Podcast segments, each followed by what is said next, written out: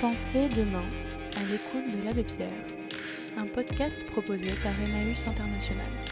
Épisode 2, conférence donnée à Buenos Aires le 29 juin 1959.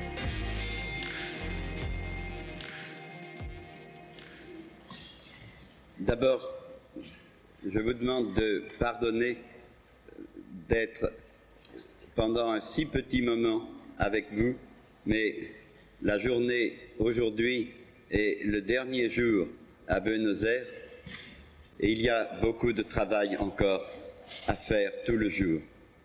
Deuxièmement aussi, je vous demande pardon de ne pas être capable de parler l'espagnol, mais je dis toujours j'étais trop paresseux quand j'étais à l'université. Alors je n'ai pas appris les langues. Mais avec les machines, vous aurez la traduction exacte et vous pourrez discuter. J'espère d'ailleurs, peut-être, si Dieu veut, pouvoir revenir un jour, puisque votre grande compagnie d'aviation avait donné le voyage gratuit pour venir. Alors, puisqu'ils l'ont fait une fois, peut-être ils peuvent recommencer. Et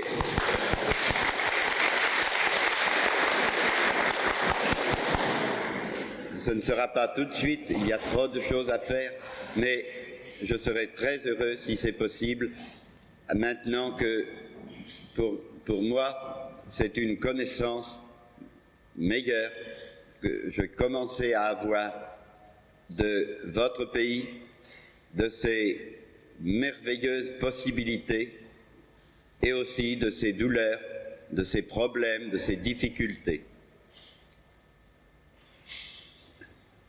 Dans les questions que le Père m'a mises par écrit hier, la première est celle-ci. Qu'est-ce que, comme étudiants, nous pouvons faire pour nos frères qui souffrent? La toute première chose qu'il faut que vous ayez la volonté de réaliser, surtout vous les étudiants, c'est de quelque manière réussir à savoir, à connaître réellement ce que c'est que la condition de vie des autres. C'est le commencement de tout.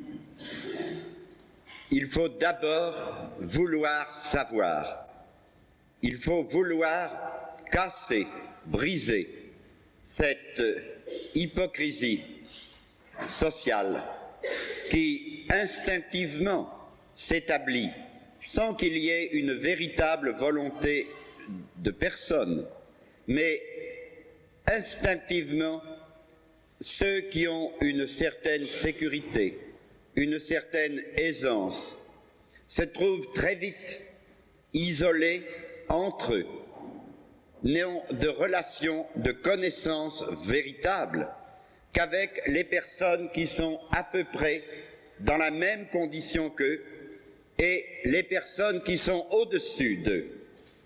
Mais presque jamais il n'y a les fenêtres ouvertes pour connaître la condition de la vie des personnes qui sont en dessous.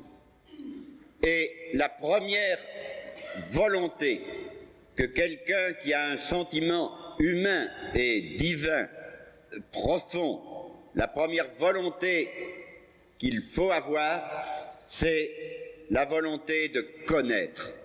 Et pas de connaître d'une connaissance euh, scientifique, euh, théorique, de statistiques, etc.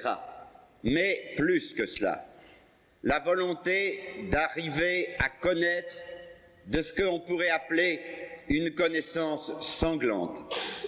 La connaissance que j'ai, si c'est ma main, la mienne, qui se trouve écrasée, brisée et qui souffre. Nous connaissons théoriquement que des familles n'ont pas un suffisant logement pour pouvoir être dans une vie humaine nous connaissons théoriquement qu'il y a beaucoup de sortes de souffrances, dans ce pays et dans d'autres pays du monde. Mais c'est une connaissance presque, presque comparable à la connaissance que nous pouvons avoir de ce qui arrivait il y a euh, dix mille ans euh, chez les pharaons ou dans des peuples très anciens. C'est une connaissance qui ne nous touche pas, qui est théorique. Il faut arriver à ce que la souffrance des autres devienne pour nous une connaissance personnelle. Cette connaissance qui vient de la participation, qui mettra quelque chose de la souffrance des autres dans notre propre vie. C'est le commencement de tout. Tant qu'on n'a pas cette décision de vouloir connaître de cette connaissance dramatique la condition de ceux qui souffrent, alors, surtout quand on a le privilège de pouvoir être étudiant, on risque de très grandes catastrophes. Quand je parle dans les universités, à Paris, dans les universités où moi-même j'ai été étudiant, ou dans les grandes écoles polytechniques et les autres, toujours, je dis aux étudiants, si vous ne faites pas attention, quand vous aurez terminé les examens, quand vous aurez le diplôme, vous aurez un diplôme qui va certifier que vous savez beaucoup de choses, que peut-être vous savez tout, excepté l'homme. Vous connaissez.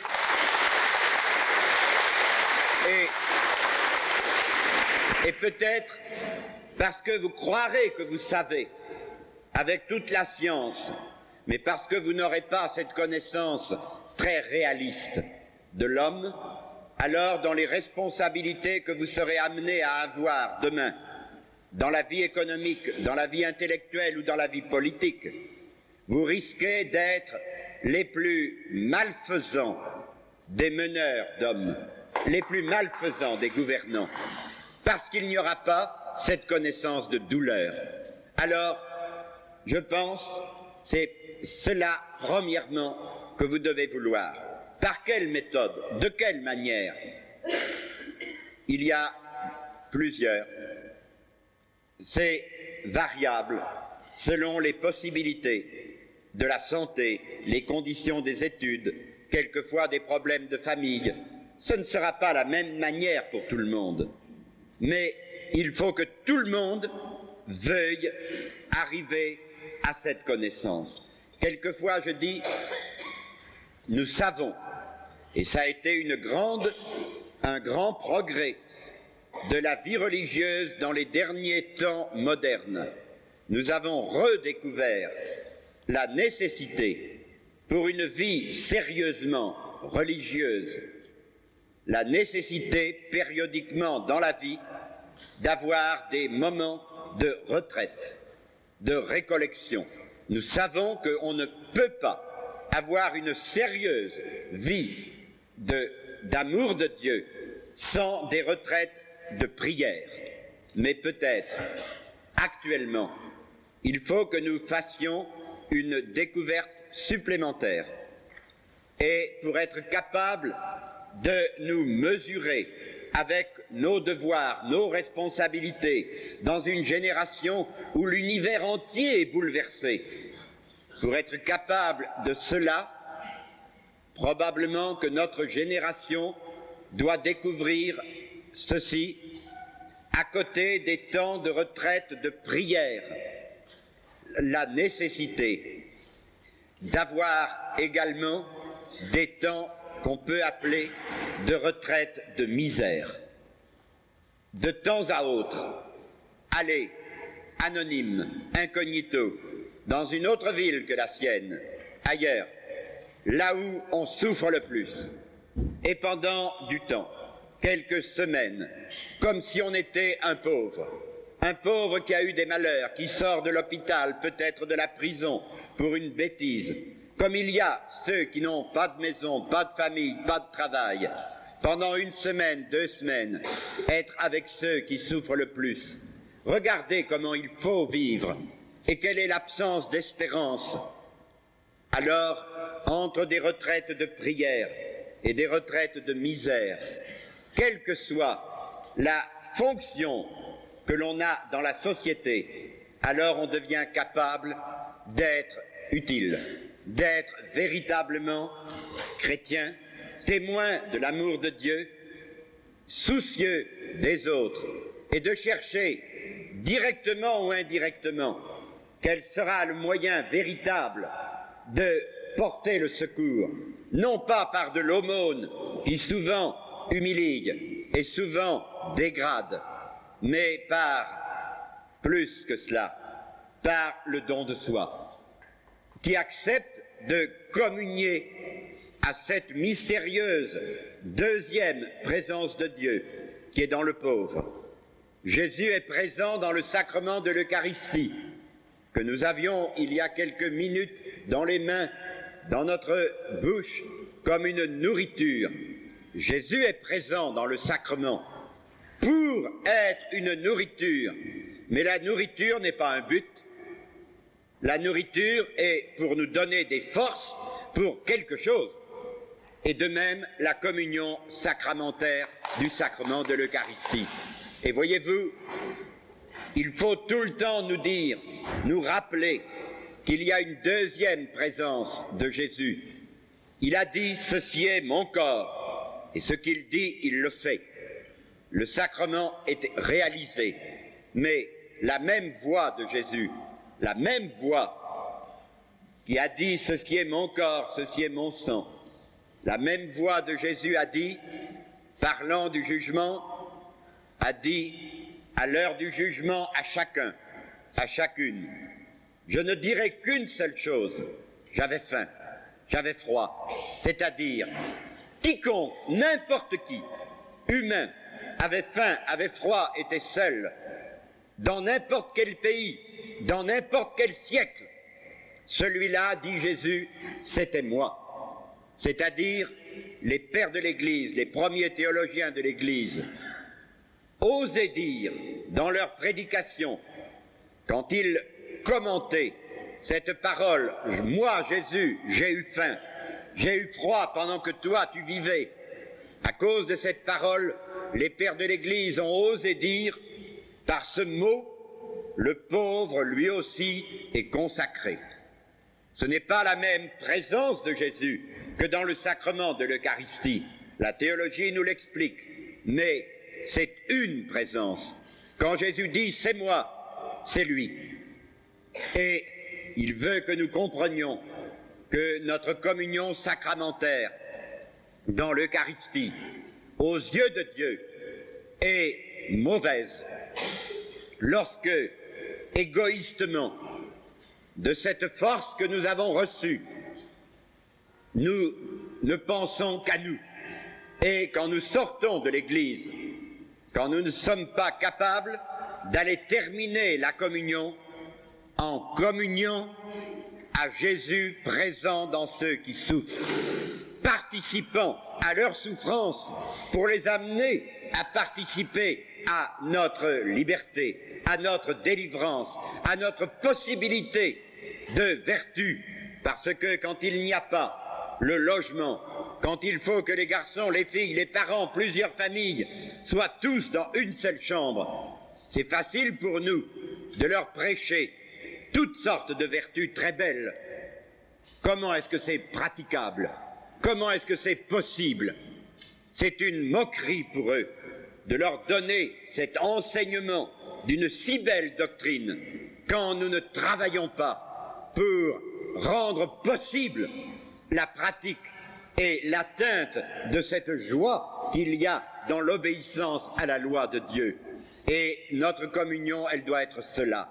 Vous qui ici pouvez faire des études, dites-vous que toutes nos cultures sont fausses. Pourquoi elles sont fausses?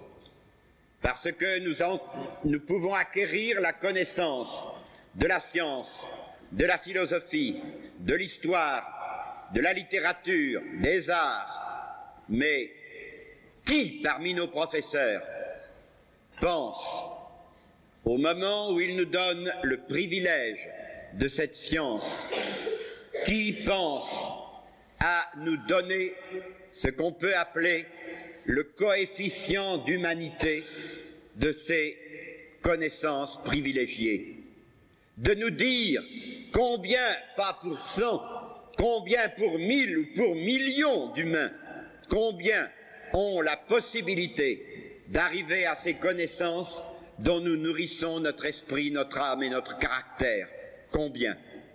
Et si nous sortons avec toutes ces connaissances, toute cette formation, mais que nous ne sommes pas constamment obsédés par la pensée, je suis un sur un million qui a pu connaître cela, et les autres, et les autres.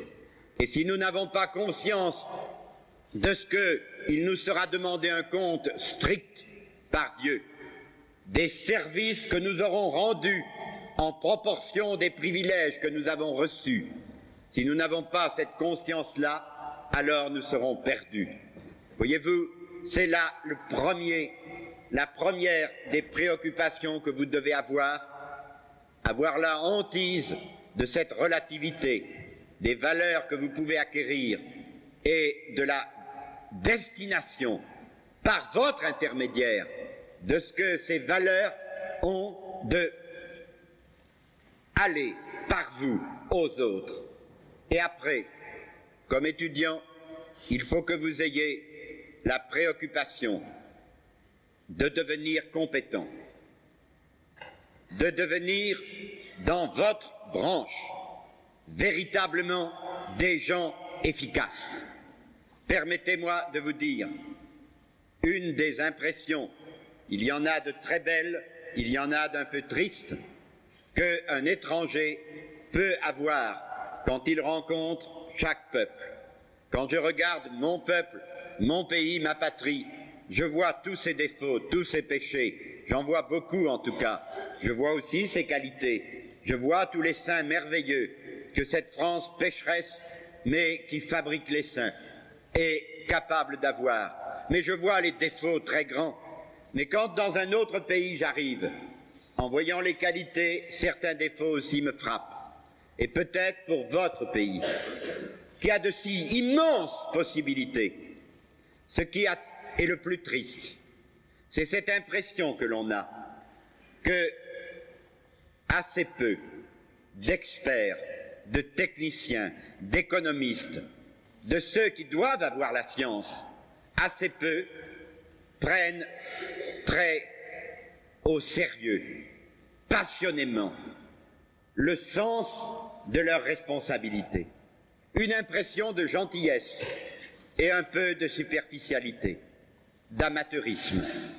On n'a pas le droit d'être amateur lorsque l'on a reçu la possibilité de la science et que l'on sait que de l'usage que l'on fera de cette science va dépendre le malheur ou le bonheur de multitudes dans sa patrie.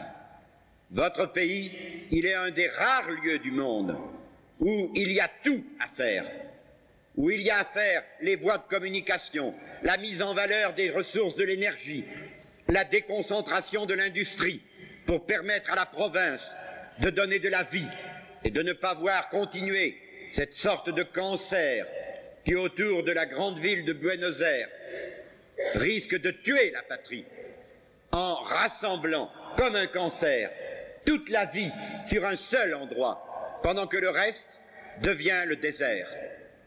Il faut que vous compreniez les efforts énormes que cela va demander, les compétences, la volonté et l'effort aussi d'amour pour expliquer au peuple, à la nation, pourquoi tel sacrifice pour réaliser un plan de trois ans, de cinq ans, un plan sur lequel des experts devraient immédiatement être mis au travail, quelle que soit leur idéologie politique, leur parti Es-tu capable? Oui. Alors, viens et mettez-vous à étudier quel est le programme nécessaire pour l'avenir du pays? Et à partir du moment où le programme matériel de l'équipement est arrêté, alors que les partis puissent discuter sur qui s'en occupera, qui est le plus capable, oui, mais que ce programme devienne la loi, le devoir, le plus haut devoir moral d'amour du prochain, et que toutes les énergies, avec les explications données à tout le pays, avec des sacrifices demandés aux riches comme aux pauvres, à tous, que des sacrifices expliqués puissent être obtenus par cet enthousiasme avec lequel on sait que dans trois ans, dans cinq ans, on aura réalisé ceci, cela, qui est tout l'avenir du pays. Or, vous les étudiants, c'est beaucoup de vous que ça dépend. C'est vous qui aurez l'influence, c'est vous qui pourrez former l'opinion et faire les études nécessaires. Pour cela, il faut que vous soyez capables d'être passionnés dans votre action et votre science et de ne pas être des amateurs. Malheur à ceux qui sont des amateurs lorsqu'ils ont des compétences et qui ne comprennent pas qu'ils doivent être passionnés pour mettre ces compétences au service des autres. Et enfin, après avoir voulu connaître la douleur des autres, après avoir voulu avoir la compétence, il y a plus. Ce n'est pas assez d'avoir la science technique.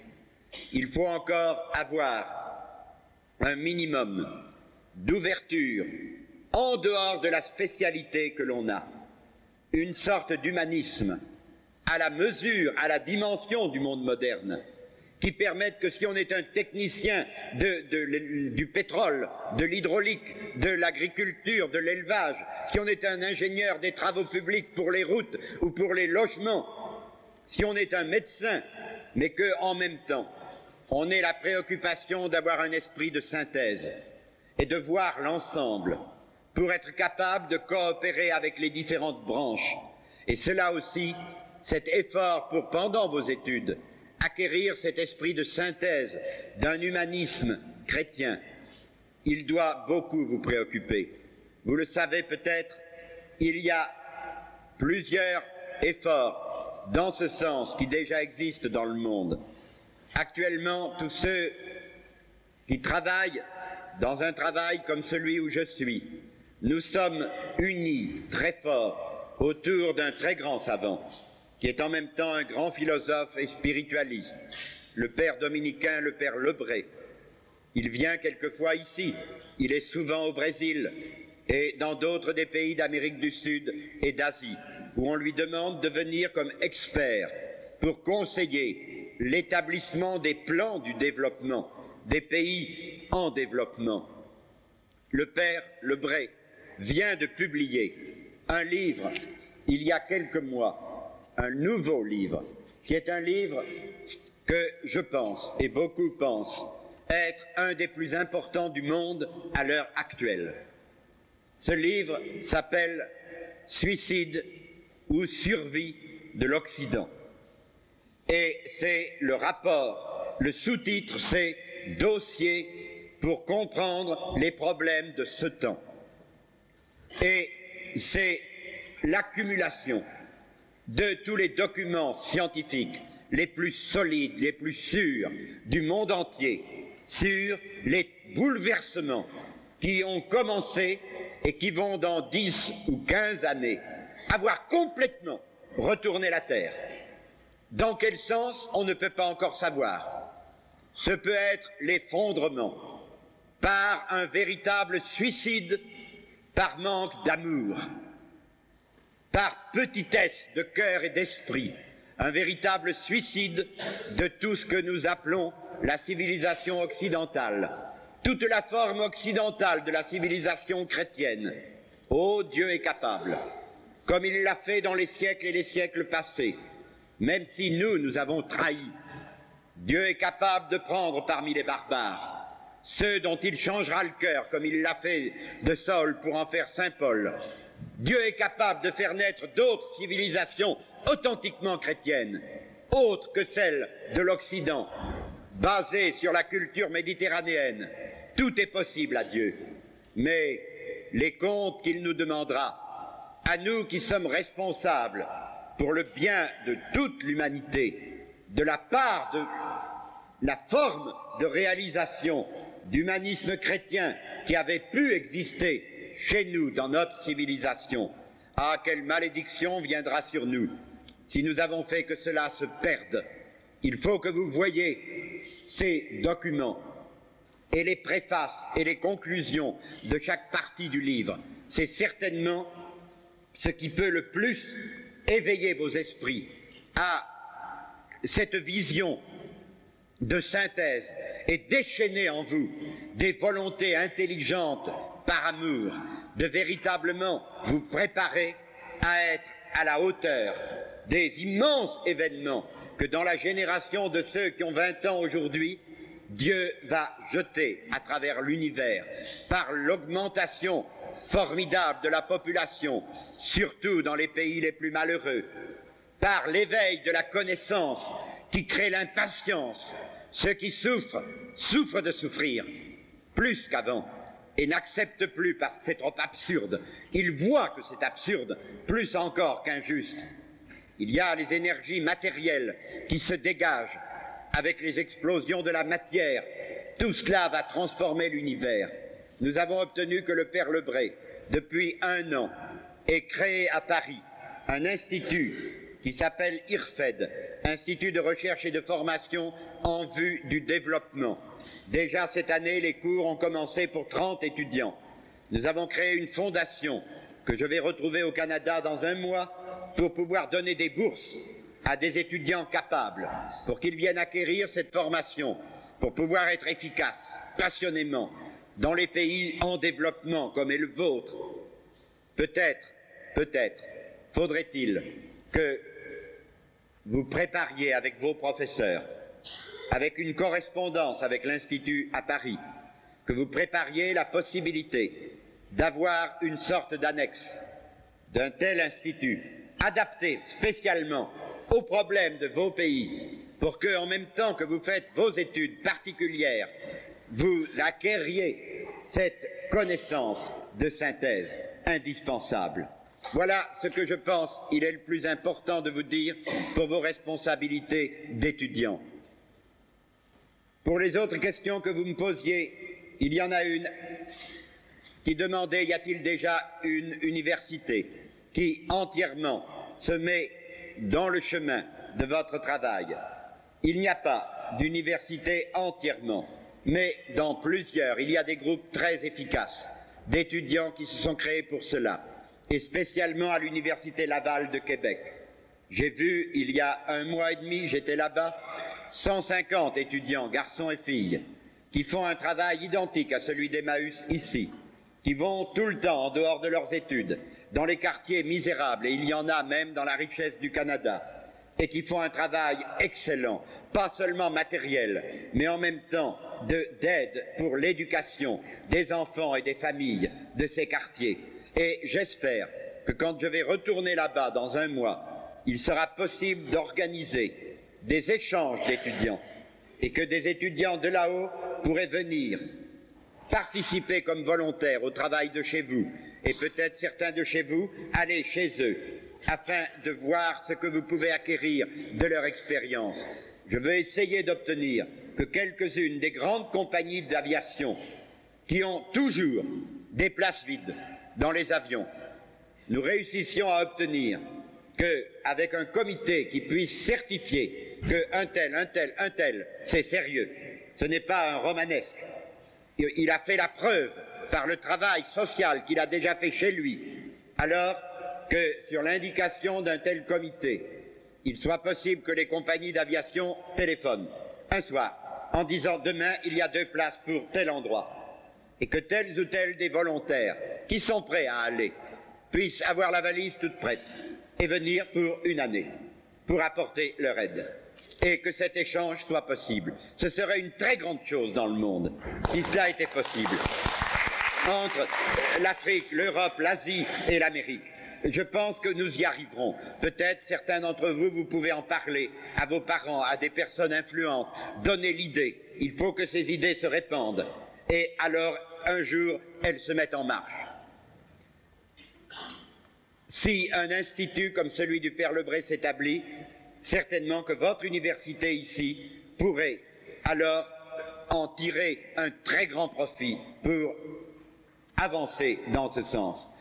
Enfin, la dernière question qui était posée était une question à laquelle ce matin je ne répondrai pas, car ce n'est pas sérieux pour une question si grande et si sérieuse d'essayer de répondre en quelques minutes.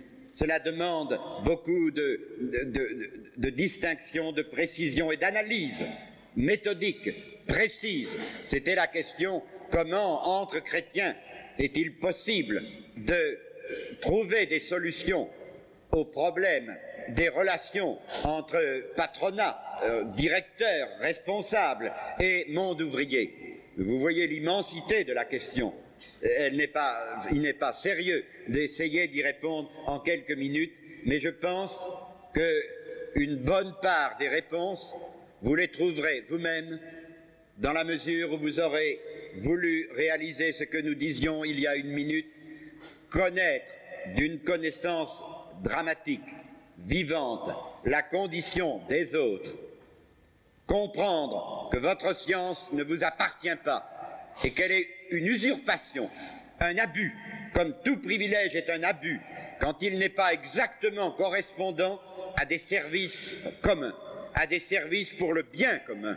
Et si vous avez en vous ces convictions, si vous comprenez que quand nous faisons des discours, juste théoriquement, pour démontrer les crimes et le gâchis humain que représente le collectivisme, si vous devenez capable de comprendre que quand nous faisons ces discours, nous sommes des hypocrites, tant que nous ne sommes pas capables de faire entre nous les mêmes discours pour montrer les crimes et les gâchis humains que crée l'individualisme. Tant que nous ne sommes pas capables de comprendre que l'individualisme, autant que le collectivisme, et avant lui, car c'est l'individualisme qui a provoqué le collectivisme, tant que nous ne sommes pas capables de comprendre que l'individualisme est une négation de la personne humaine, autant que le collectivisme, car la personne, elle n'est rien d'autre qu'image de Dieu. Image de Dieu, c'est-à-dire relation d'amour. Dans l'être même de Dieu, les personnes ne peuvent pas ne pas être et ne peuvent pas être autre chose qu'une relation d'amour. Du Père engendrant le Verbe et du Verbe aimant le Père comme le Père l'aime et de cet amour mutuel procédant le souffle de l'Esprit. Tant que nous n'avons pas compris que la personne est amour, Tant que nous n'avons pas compris que l'individualisme nie la personne autant que le collectivisme, alors nous ne sommes que des menteurs, nous ne sommes que dans l'illusion. Mais si vous comprenez cela et si vous le méditez, si vous l'approfondissez dans vos réunions d'études, alors à des questions comme celle à laquelle nous ne répondrons pas ce matin, l'Esprit de Dieu lui-même vous donnera chaque jour les solutions, pas seulement théoriques, mais des solutions que votre courage et votre amour feront entrer dans la réalité. Je vous dis au revoir et pardon d'avoir été trop long.